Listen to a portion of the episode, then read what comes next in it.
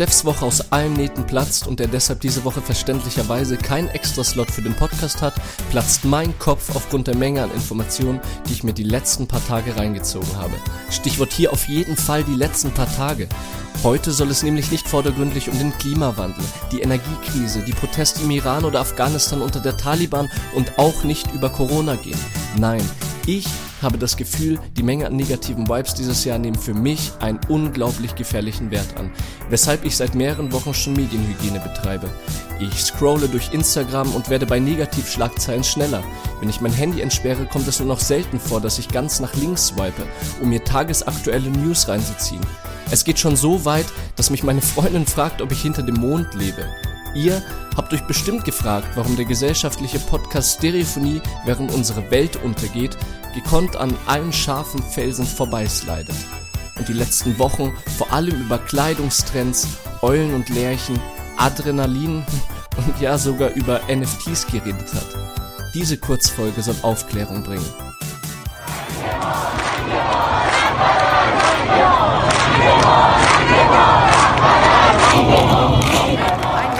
her, dass die Taliban Kabul erobert haben. Damit übernahmen sie auch erneut die Macht in Afghanistan. Yet you all come to us young people for hope. Klar, der kommende Herbst und Winter wird für viele Menschen ganz besonders schwer. Die Kosten steigen immer weiter. Für wie gefährlich halten Sie das vor allem für den ärmsten Teil der Bevölkerung?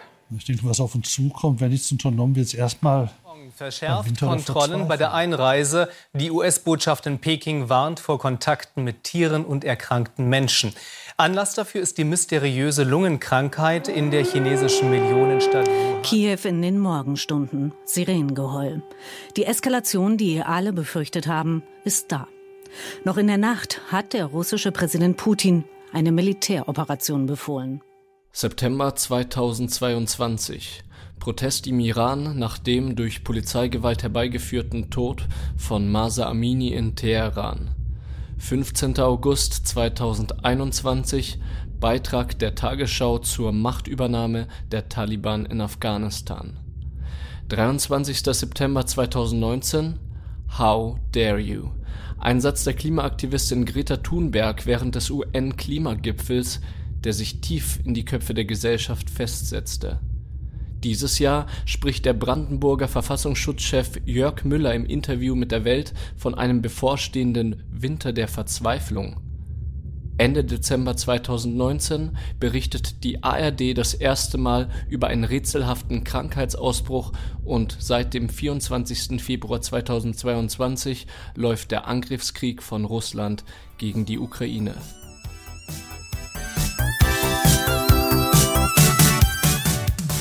Ich weiß nicht, wie es euch gerade geht, liebe Phonies.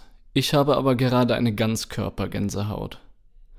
Der Mensch fokussiert sich meistens bei Problemen auf einen speziellen Punkt, der privat besonders problematisch ist.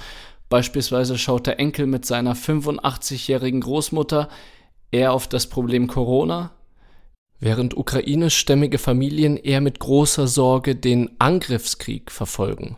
Wenn man aber auf einen Schlag Revue passieren lässt, was in den letzten drei Jahren alles abgegangen ist, dann wird zumindest mir leicht schwindelig. Und auch nicht mir alleine, die deutsche Gesellschaft befindet sich gerade nämlich in einem psychischen Ausnahmezustand. Zuwachs an Depressionen und Angsterkrankungen, das Vertrauen in die Stabilität und Sicherheit von Wirtschaft und Gesellschaft geht in der Bevölkerung verloren, ja, aber wie soll Vertrauen und Sicherheit überhaupt entstehen, wenn wir rund um die Uhr nur mit Negativschlagzeilen konfrontiert werden und die meisten Reize von außen nur Katastrophen, Terror und Krisen sind? Ich will heute in dieser Sonderfolge von Stereophonie drei Punkte ansprechen. Erstens, sind Negativschlagzeilen essentiell für eine sinnvolle Berichterstattung oder können Good News auch ein Teil davon sein? Zweitens, was ist die German Angst, über die die Amerikaner dauernd reden und gibt es sie überhaupt? Und drittens, wie sieht effektive Medienhygiene aus und wie funktioniert sie? Wir alle sind rund um die Uhr mit negativen Informationen konfrontiert.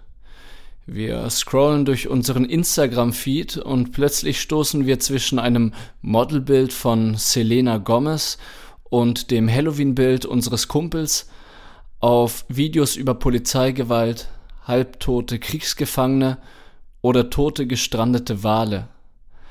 Einige dieser Beiträge sind gestellt, andere die harte Realität. Jedes Mal geht es mindestens einmal pro Tag um Naturkatastrophen, Terror oder die Wirtschaftskrise. Wenn wir die Tagesschau anschalten, sind es neben dem Wetter jedes Mal schlimme Ereignisse, über die berichtet werden. Also ich denke, besonders in heutigen Krisenzeiten sollten Good News auch ihren Platz in der Berichterstattung bekommen. Solange es die normale Berichterstattung nicht hinbekommt, die Waage im Gleichgewicht zu halten, empfehle ich euch die Seite goodnews.eu. Die hauen nämlich auf ihrer Seite coole Infos raus und thematisieren dieses interessante Problem. Dieses Problem, dass Negativschlagzeilen viel präsenter sind als positive Good News. Das Team hinter der Seite goodnews.eu hat eine sehr interessante Sichtweise aufgezeigt, was diese Thematik mit Bad News und Good News anbelangt. Und da meinen die auf jeden Fall ja, die Medien konzentrieren sich eher auf diese schlechten Sachen, Konflikte, Kriege und Katastrophen, was ja total Sinn macht, weil die gibt es auch. Aber die Good News, die guten Sachen, die einfach gute Vibes bringen, die gehen in diesem Bad News Karussell total unter, schreibt die Seite. Und was wir nicht vergessen dürfen, sind Innovationen, Initiativen und Ideen. Und diese Sachen, die bringen die Welt weiter und sorgen auch dafür, dass wir als Menschen mit Motivation voranschreiten.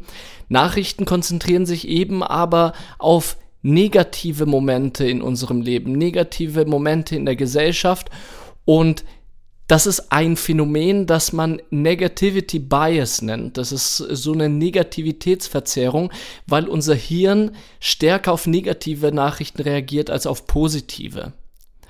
Und deswegen nutzen halt Agenturen beziehungsweise Nachrichtenagenturen diese negativen Nachrichten, um uns Nachrichten besser verkaufen zu können. Die Kehrseite dieses in Anführungszeichen Clickbaitings ist dann halt aber, dass es zu einem verzerrten Weltbild bei uns führt. Wenn wir die ganze Zeit nur mit negativen Sachen konfrontiert werden, denken wir am Ende, die Welt ist schlecht und alles ist schlecht und das führt natürlich auch zu erhöhtem Stress, zu Motivationslosigkeit bis hin zur Depression und Angst.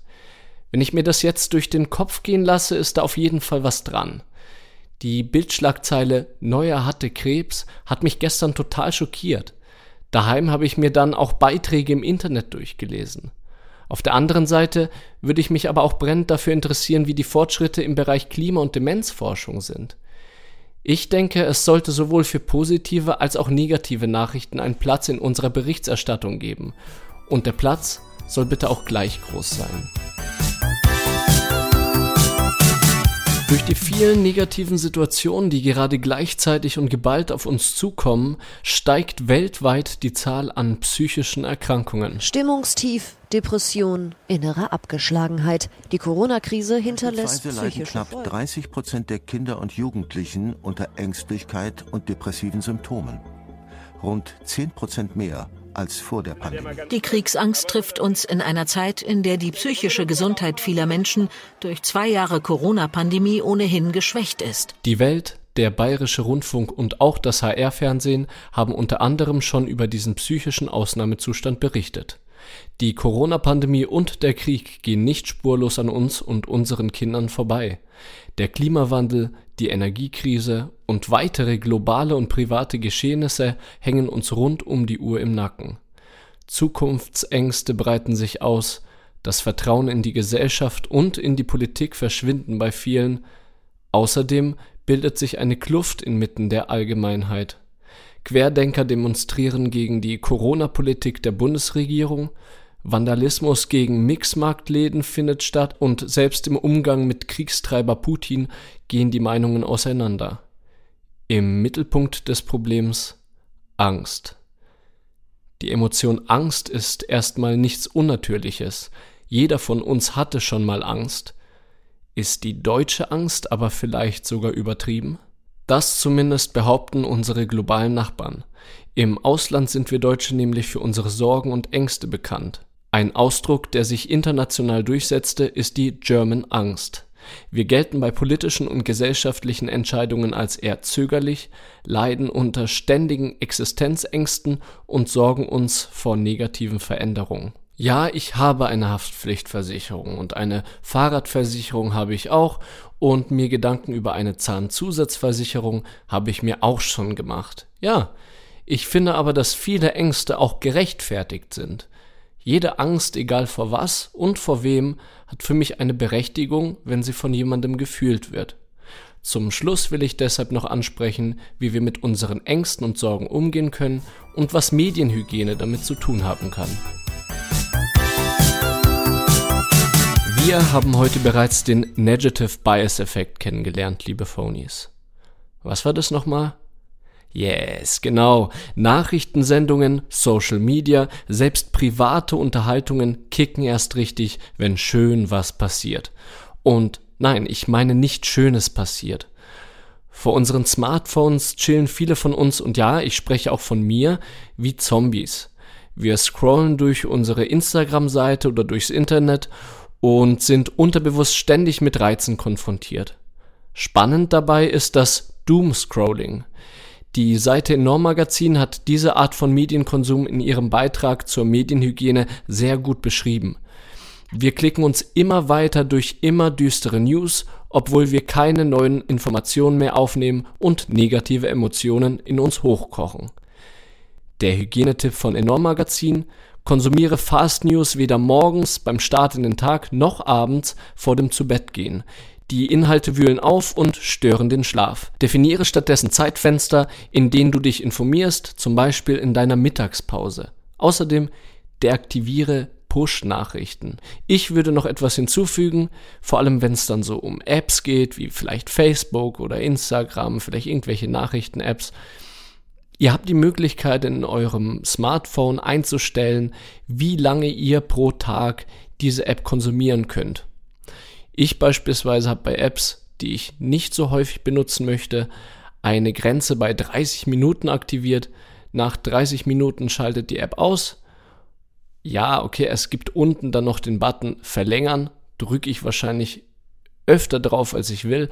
Aber es erinnert euch, hey, ich möchte nicht zu viel negative Vibes spüren. Probiert es einfach mal aus. Es ist auch sinnvoll zu reflektieren, welche Seiten man überhaupt folgt. Auf Instagram, TikTok, Twitter oder anderen Social Media Seiten. Scrollt mal durch bei euren Abonnements und schaut mal rein, welche Personen das sind, welche Gruppen und eventuell lösen die Inhalte auf diesen Seiten ja auch negative Gefühle aus. Und wenn das der Fall ist, dann lieber weg mit der Last. Der letzte Tipp von mir ist, lasst uns gegenseitig mal reflektieren, in welchen Situationen wir jedes Mal zu unserem Smartphone greifen. Während dem Zähneputzen, beim Frühstücken, in der Schule unter der Schulbank, ja sogar am Arbeitsplatz, in den öffentlichen Verkehrsmitteln, nachts kurz vor dem Schlafengehen. Ja, irgendwie sind wir ständig am Handy. Wir sind ständig dieser Reizüberflutung ausgesetzt. Ich glaube, es wird Zeit, das zu verändern und mal kreativ zu überlegen, was wir stattdessen machen können. Das war's von meiner Seite. Abonniert uns gerne auf dem Podcatcher eurer Wahl, lasst gern ein, zwei Likes auf unserem Social Media da und bewertet fleißig auf Apple Podcasts und Spotify. Außerdem würden wir uns freuen, wenn ihr uns euren Freunden und Familien weiterempfehlt. Und aktiviert bitte die Glocke auf Spotify, damit ihr immer eine Benachrichtigung bekommt, wenn eine neue Folge am Start ist. Dann bleibt mir eigentlich nur noch zu sagen, ich bin der Roman. Steff, ich freue mich auf nächste Woche. Vielen Dank für eure Aufmerksamkeit. Das war Stereophonie heute in Mono. Stereophonie ist ein Pod You Original Podcast. Idee und Moderation Roman Augustin und Steffen Balmberger. Produktion Roman Augustin und Steffen Balmberger zusammen mit dem Funkhaus Nürnberg. Gesamtleitung PodU Patrick Rist. Alle PodU Podcasts findest du auf podu.de und in der PodU App. Podcasts für dich aus deiner Region.